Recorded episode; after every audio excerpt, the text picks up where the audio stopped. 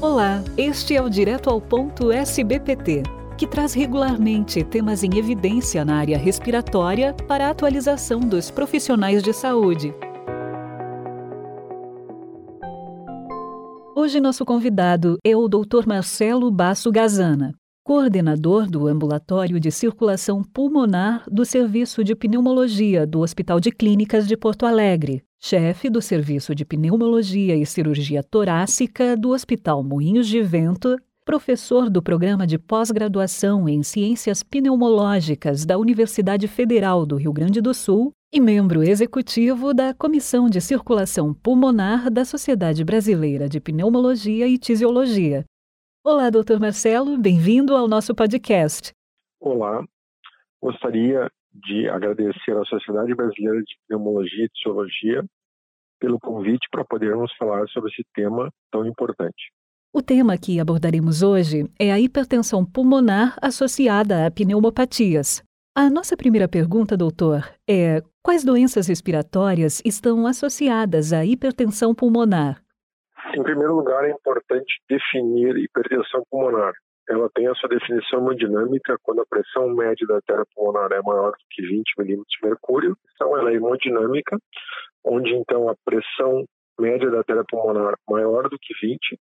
E se nós dividirmos então no padrão pré-capilar, que é aquele que ocorre nas doenças respiratórias, a pressão de oclusão da artéria pulmonar deve ser menor ou igual a 15 milímetros de mercúrio e a resistência vascular pulmonar deve ser maior ou igual a 3 watts. A hipertensão pulmonar como um todo, ela é dividida em cinco grupos clínicos.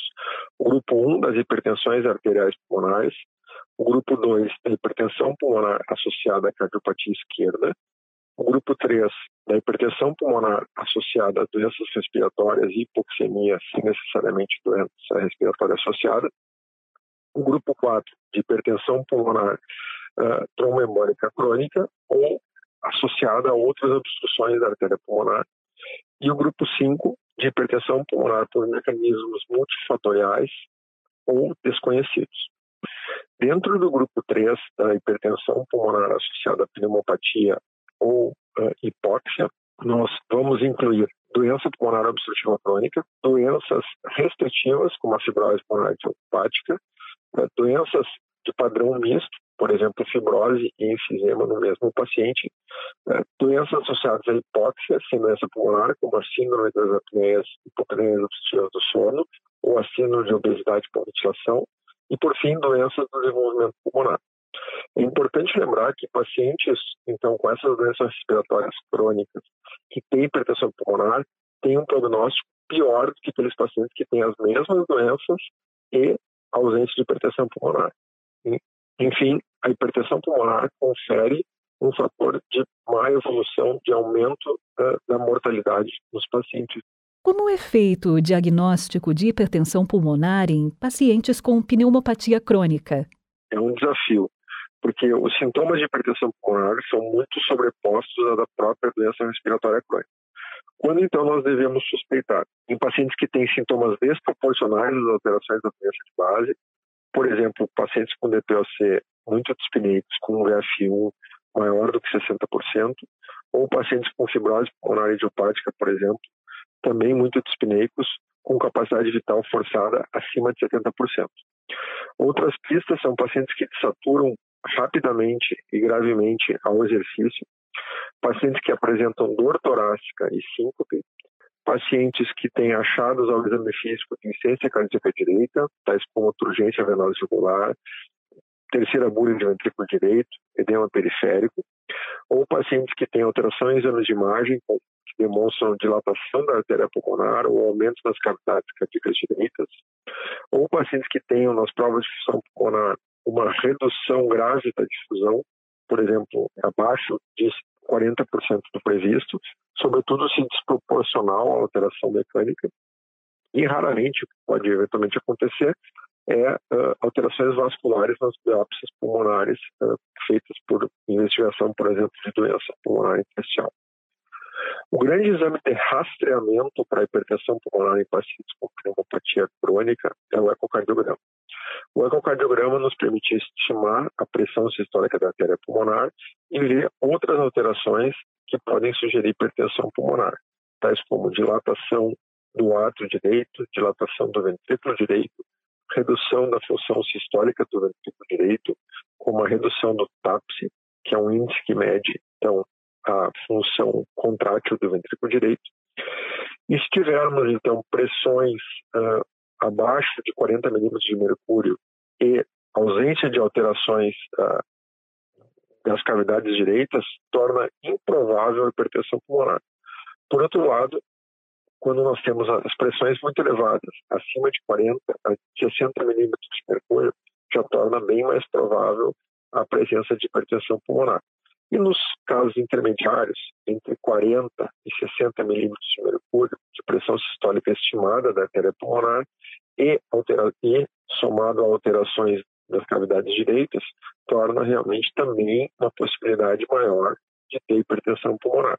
A hipertensão pulmonar só pode ser realmente confirmada no cateterismo cardíaco direito através das medidas diretas uh, das pressões pulmonares. Mas nós não vamos fazer cateterismo cardíaco direito em todos os pacientes. Pacientes que têm então, uma doença grave e uma pressão sistólica da pulmonar estimada não grave, não, não necessitam, em geral, fazer cateterismo. Quando faremos o cateterismo? Em situações onde há possibilidade de alteração do manejo do paciente. Por exemplo, pacientes em avaliação para transplante pulmonar. Pacientes onde a gente pensa num diagnóstico alternativo. Por exemplo, o paciente também tem uma essência cardíaca esquerda oculta, onde tem um padrão diferente, um padrão de hipertensão pulmonar pós-capilar. Pacientes que vão ser incluídos em ensaios clínicos de fármacos. Pacientes que uh, necessitam de uso compassivo de medicamentos. Então, esses pacientes realmente o cateterismo é importante. Também no diagnóstico é fundamental nós lembrarmos que muitos pacientes têm causas combinadas, o que às vezes dificulta o nosso entendimento. Por exemplo, o paciente pode ter ciência cardíaca esquerda e doença pulmonar obstrutiva crônica, ele pode ter embolia pulmonar junto com fibrose pulmonar e assim sucessivamente. Para isso, nós temos que fazer exames de avaliação etiológica adicionais aos exames já uh, uh, relatados aqui. Por exemplo, cintilografia pulmonar perfusional, testes de exercício cardiopulmonar, exames laboratoriais, por exemplo, para doenças do tecido conjuntivo e assim sucessivamente. E para encerrar, qual é o tratamento desta condição clínica? Tratamento da hipertensão pulmonar secundária a pneumopatias crônicas e hipóxia, basicamente é o tratamento da doença de base. Por exemplo, pacientes com doença intersticial fibrosante, o uso de imunossupressores e antifibróticos. Pacientes com doença pulmonar obstrutiva crônica, bronquidilatadores de elongação, reabilitação pulmonar. Pacientes com doença respiratória do sono, uso de ventilação não invasiva. Lembrar também de usar uh, medidas de suporte, como diuréticos em pacientes com congestão sistêmica. Fundamental o uso de oxigenoterapia domiciliar prolongada naqueles pacientes com uma indicação específica, que são aqueles que têm PaO2 menor ou igual a 56 milímetros de mercúrio ou saturação menor ou igual a 89%. Esses pacientes devem usar oxigenoterapia pelo menos 18 horas por dia, baseado nos estudos em pacientes com DPOC, que se demonstrou que o oxigênio aumenta a sobrevida. Em outros cenários de hipertensão pulmonar, se, se extrapola esse resultado com as mesmas indicações uh, gasométricas. Uh, o uso de medicação alvo específica que se utiliza para os pacientes com hipertensão pulmonar do grupo 1, hipertensão arterial pulmonar, já foi testado em alguns estudos em pacientes com hipertensão pulmonar associada à pneumopatia crônica. E a grande maioria desses estudos não teve um benefício consistente ou até piorou a hipoxemia.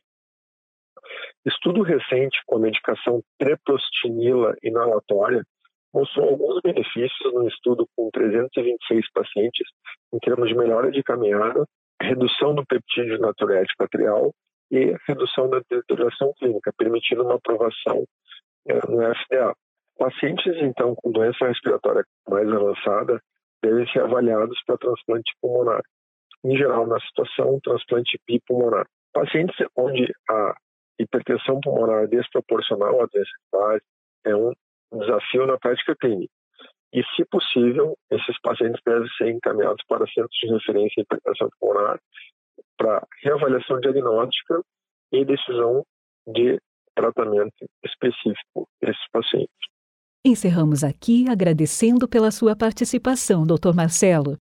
Eu que agradeço à Sociedade Brasileira de Pneumologia e Fisiologia pela oportunidade de conversarmos sobre esse tema tão importante que é a hipertensão pulmonar associada às doenças respiratórias crônicas. Este foi o Direto ao Ponto, um podcast da SBPT, com o apoio dos laboratórios Axê, Beringer Ingelheim, Glenmark e Vertex, sempre com conhecimentos atualizados para você. Fiquem bem e até a próxima edição.